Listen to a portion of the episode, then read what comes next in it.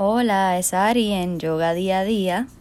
Eh, voy a seguir hablándoles hoy de los klechas, que son los obstáculos o restricciones mentales que impiden el camino hacia la iluminación o la supraconciencia, eh, que es a lo que quieres accesar. Ese estado de yoga, de, de conciencia y unión completa con el todo y con Dios. Entonces el primer obstáculo lo discutimos en el episodio anterior, que era la ignorancia del ser. Practicando constantemente el discernimiento y entendiendo que somos todos uno, pues puedes remover ese primer obstáculo. El segundo obstáculo es el egoísmo. Entonces el ego, ¿verdad? Es esa parte de uno de exceso de autoestima en donde pues se vuelve egoísmo cuando lo único que te interesa es realmente tu bienestar o tu propio interés, valga la redundancia, sin tener en cuenta a los demás o a los que te rodean o a los, a los que quieres. Así que la persona egoísta simplemente anda ensimismada y todo lo trabaja y lo hace para sí mismo por interés propio, por sacarle provecho a los demás sin tener en cuenta sus sentimientos ni si los afecta o no. Entonces, tratamos de evitar vivir así. Eh, los productos del egoísmo son la envidia, por ejemplo, el acaparar a los demás, eh, la avaricia, querer tenerlo todo. Eh, todo eso viene de estar separado de Dios o del Ser Supremo o de estar completamente obviando que somos todo, todos energía y la misma energía, ¿verdad? Y lo que afecta a uno afecta a todos. Nos identificamos más en ese estado de egoísmo con el cuerpo y la mente en vez de con el alma, que es nuestro verdadero ser. Y por eso perdemos la percepción de, de que somos todos uno y que somos parte de Dios. Así que evitamos vivir en, en egoísmo, evitamos vivir guiados por nuestro ego o nuestro exceso de autoestima y más bien ser em, empáticos, simpáticos, desarrollar la compasión todos los días tratando de vivir en compasión. Este,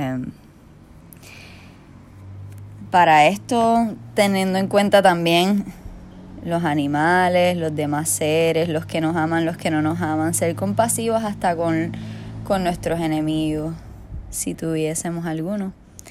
Es simplemente ver las cosas de otra manera, salirse del yo y empezar a ver con el lente un poco más abierto. Y que te importe el efecto que tienen tus acciones y tus pensamientos sobre los demás seres y entender que al afectar a los demás seres te afectas a ti mismo. Entonces quizás cada vez que piensas o actúas preguntarte cómo esto está afectando a los demás. Esto es algo productivo, eh, hace falta, estoy haciendo el bien o no. Estoy haciéndole bien o mal a alguien. Estar un poco más consciente, salirse de, de vivir una vida con las gringolas, ¿verdad? De individualidad, de yo solamente es lo que importo, cómo yo gano, cómo esto me hace a mí mejorar, salirse de ahí y pensar cómo esto me trae armonía, ¿verdad? Cómo me acerca a la vibración de estar en, en balance con el resto de la naturaleza y de, los seres. Esa es una manera de ir combatiendo el ego. Así que, pues como todo, hablamos mucho del egoísmo, pero son en las pequeñas cosas en donde tenemos que estar pendientes cuando tratamos con los seres que tenemos más confianza, que a veces ahí es donde es más peligroso. Tienes confianza con alguien y de momento te descuidas y terminas lastimando a esa persona porque empleaste el ego. A veces pasa, ¿verdad? cuando tenemos una pareja, por ejemplo. E, entonces nos hiere o, o nos molesta esa persona en algún momento y ponemos nuestro ego de frente a que tome las decisiones y las palabras por nosotros, en vez de sensibilizarnos y, y pensar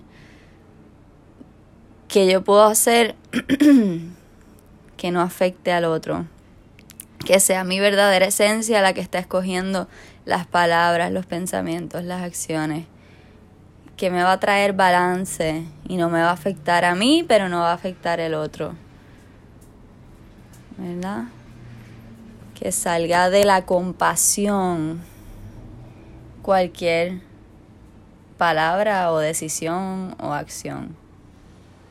Y así nos vamos alejando poco a poco del ego y entrando en la vibración de lo que queremos lograr, es que es eliminar todas esas cosas para estar más cerca de la conciencia divina.